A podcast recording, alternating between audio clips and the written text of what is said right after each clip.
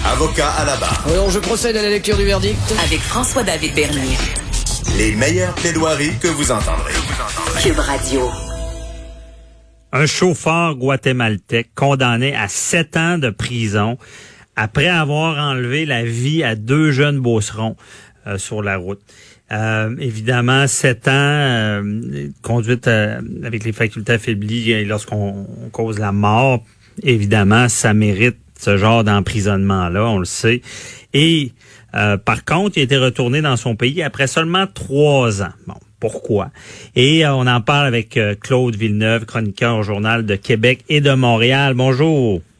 Bonjour, Marc-François, ça va bien? Oui, ça va. Merci d'être là pour. Euh, on, essaie de comprendre ça. C'est euh, avez-vous des pistes? Ben, d'abord, on, comprend aisément la, le, le, le, le, malaise hein, de, la, de, la, mère euh, des victimes. Là. On, on, l'a vu ouais. sur de mon collègue Nicolas Saillant.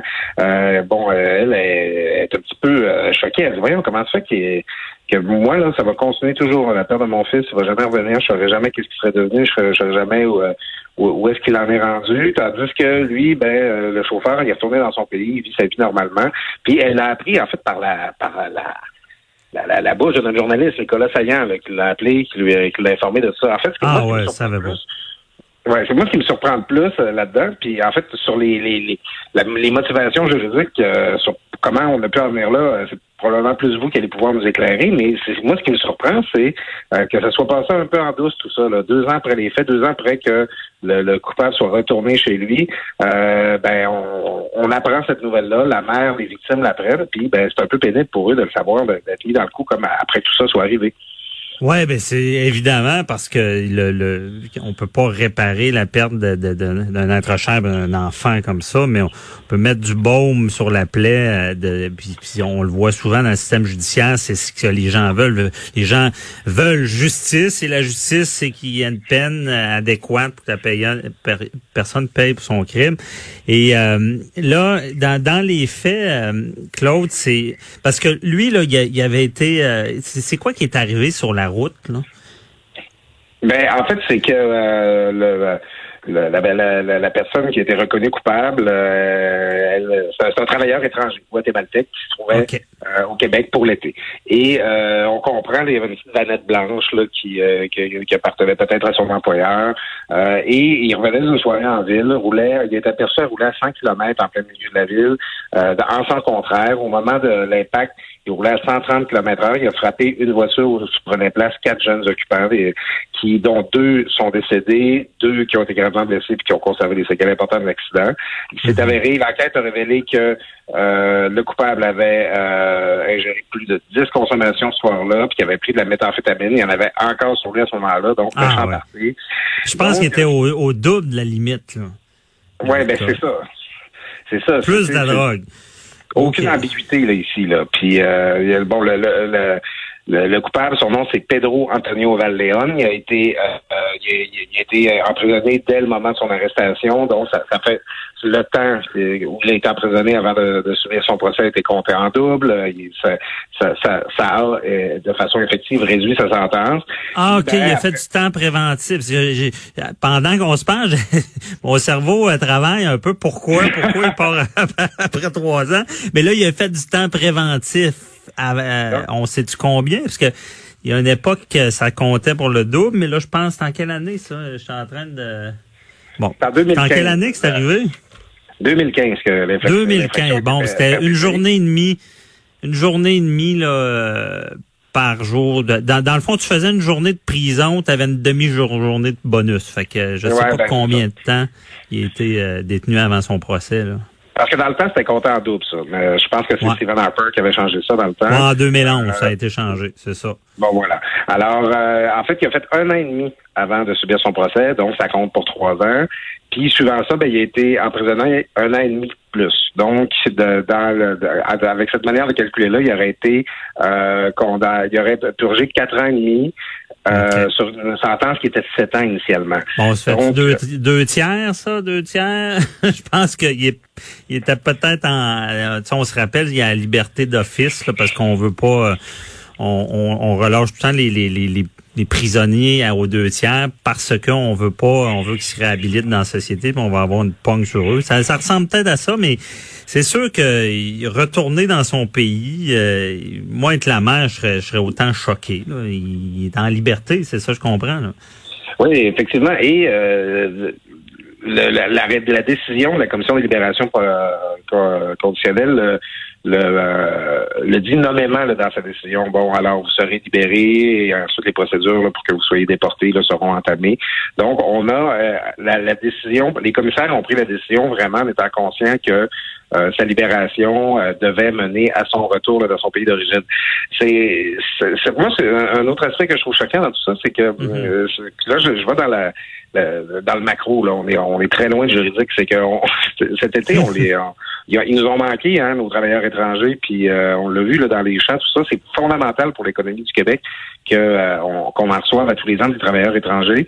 Et euh, il y, a, y, a, comme c'est plate que subsiste un petit peu ce, ce genre d'impression-là que pas, d'impunité, parce que bon, il a il y a une peine qui a été purgée ici, mais euh, que le mécanisme qu'on accueille ici des gens qui sont pas des immigrants, qui font pas de demande de résidence permanente, euh, si jamais ils commettent des infractions euh, criminelles ici, ben ça fait en sorte que dès leur, leur libération, ils ne pourront pas avoir de... Parce que quand il y a une libération conditionnelle, il y a un suivi qui est fait généralement. Ces gens-là doivent se rapporter, doivent euh, continuer de répondre à certaines conditions. Alors là, euh, le prévenu, euh, le, coupable est, libre comme l'air, il retourne chez lui, puis ben c'est pour lui, c'est la fin de son histoire. Tandis que pour les victimes, pour les parents des victimes, ben cette histoire-là, elle ne se terminera jamais.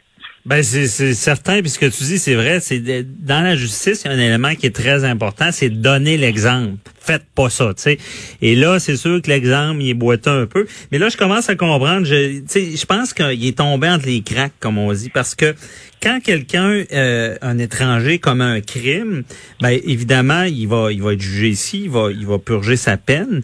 Et quand il est termine sa peine, il est relâché. Là, dans son cas, j'imagine, c'est la libération d'office, on le renvoie dans la population. Habituellement, on le surveille.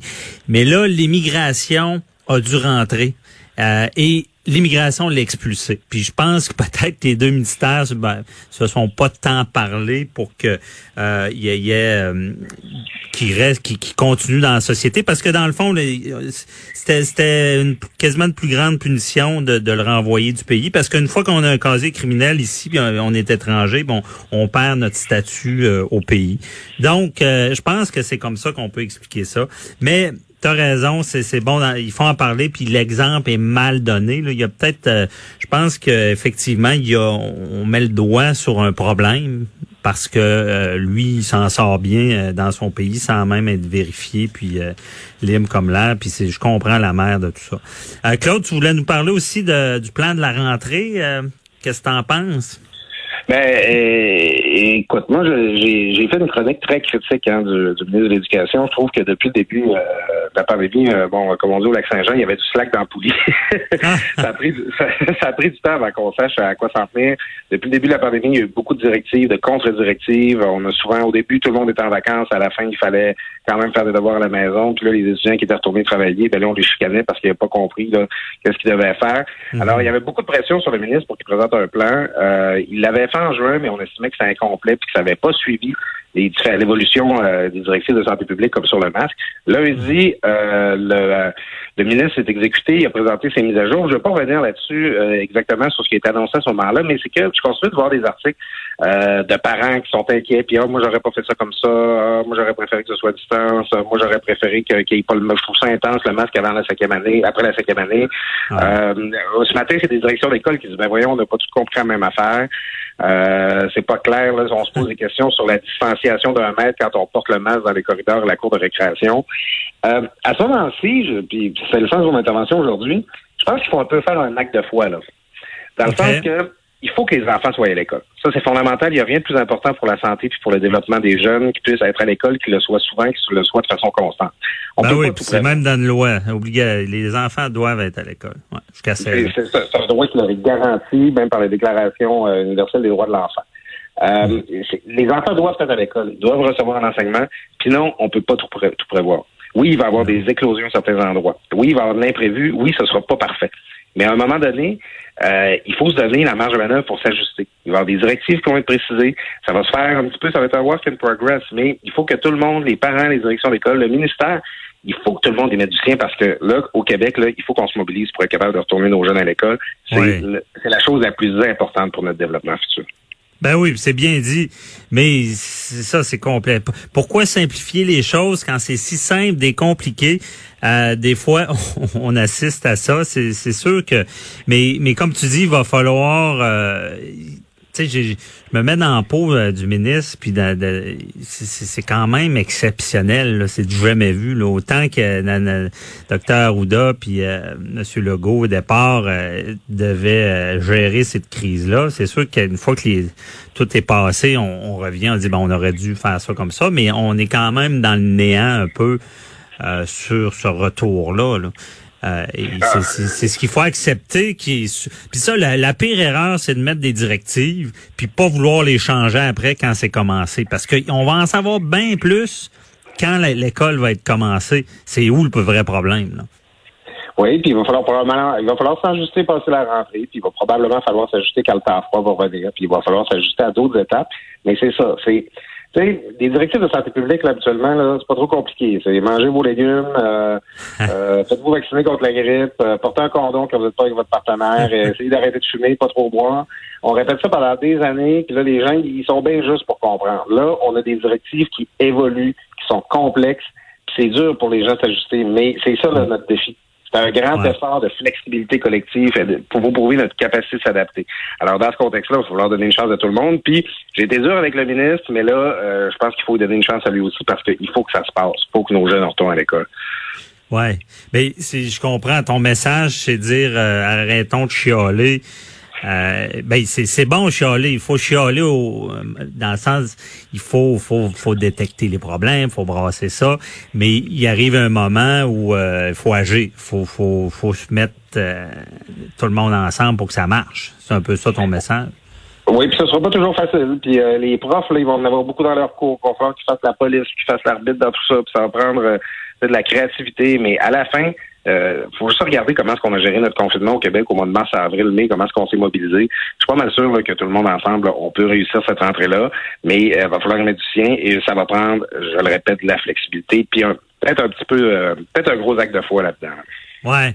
Et d'après toi, c'est quoi le, plus grand danger qui nous guette avec cette rentrée-là? Ben, c'est pas trop clair, hein, dans le sens que ce qui est pas trop clair, on nous a dit au début que les enfants étaient très peu contagieux, très peu euh, susceptibles d'être exposés à la COVID. Euh, finalement, ils développeraient peu de symptômes, mais ils pourraient quand même transmettre la maladie. Alors, est-ce qu'on va avoir des éclosions qui vont être créées par des, des jeunes qui vont ramener la maladie à la maison? qui vont contaminer des grands-parents? Est-ce qu'on va avoir euh, des jeunes qui vont qui vont tomber malades? imagine l'espèce de manchette d'un jeune branché là, sur un ventilateur parce que euh, le, le, gouvernement a rouvert les écoles, tout ça. C'est un petit peu le risque qu'on court. En même temps, un autre, un autre danger, c'est que le ministre a pris un gros engagement, c'est qu'il garantit qu'un jeune qui va être euh, exempté de l'école parce qu'il présente des, des symptômes, peut être retiré de sa classe, il va recevoir son enseignement à distance. C'est pas fait, ça. Tu vas recevoir 15 heures de cours par semaine à la maison. C'est un gros défi là, de comme logistique. ça, c'est pas facile. Ben, c'est ça. Alors, c'est les deux dangers. Faut pas que ça dérape, faut pas euh, que, que, ça fasse trop circuler la maladie. D'une part, même si ça risque de la faire circuler un peu, il va falloir l'accepter.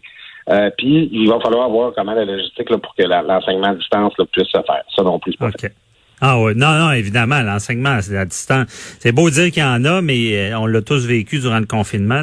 C'est improvisé professeur. Euh, finalement, euh, ça nous a donné beaucoup de respect pour les enseignants.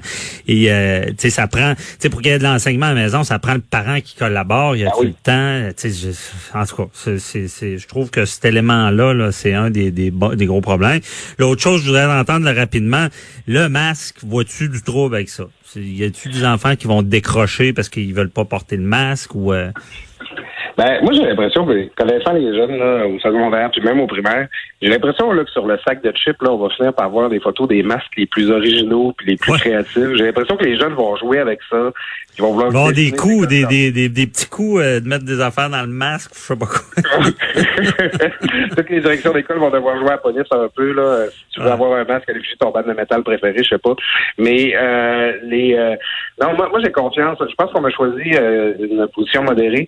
C'est-à-dire qu'on va porter le, masque pour les déplacements dans les corridors, les, les cours d'école. Ça, c'est correct, mhm. mais on l'enlève en classe contrairement à l'Ontario où il faut garder le masque toute la journée. Ça, c'est pas reposant. Je me mets à la place des jeunes. Euh, puis l'Ontario, par ailleurs, est une des seules juridictions au monde là, qui, a, qui a opté pour une, euh, une approche aussi euh, coercitive que ça. Moi, je, en tout cas, je, pense qu'on a coupé la poire en deux. Euh, le masque pour les déplacements, mais on enlève le masque là, quand on est en classe. Puis pour l'enseignement, il me semble que c'est important de se voir la face, c'est important de se comprendre. on communique beaucoup par le visage. Donc, euh, non, je pense qu'on a choisi une position là, qui est modérée puis devrait réussir à bien s'appliquer dans la pratique.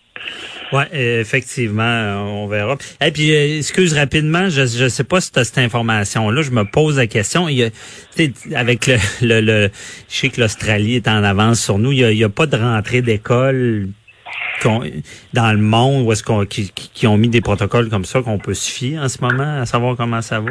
Pas encore. Mais, euh, non, c'est ça. C'est septembre, c'est le grand texte, test à peu près partout sur la planète. Aux États-Unis, là, c'est la controverse totale. Là, t'as des, les, les, il y a des États là, où les parents là, veulent garder leurs enfants à la maison. C'est très difficile. Il y a des pros qui accusent euh, le gouvernement de chercher à les tuer en les remettant dans les classes. Là, ça, on a un débat. C'est difficile ces débats-là, mais je trouve qu'on peut se porter chanceux. Notre débat est beaucoup plus serein ici là, qu'il l'est ailleurs. Ouais, comme à l'habitude, surtout en comparaison avec les États-Unis. Merci beaucoup, euh, Claude Villeneuve, très éclairant. Très bien, merci, Marc-François. Bonne journée, bye bye.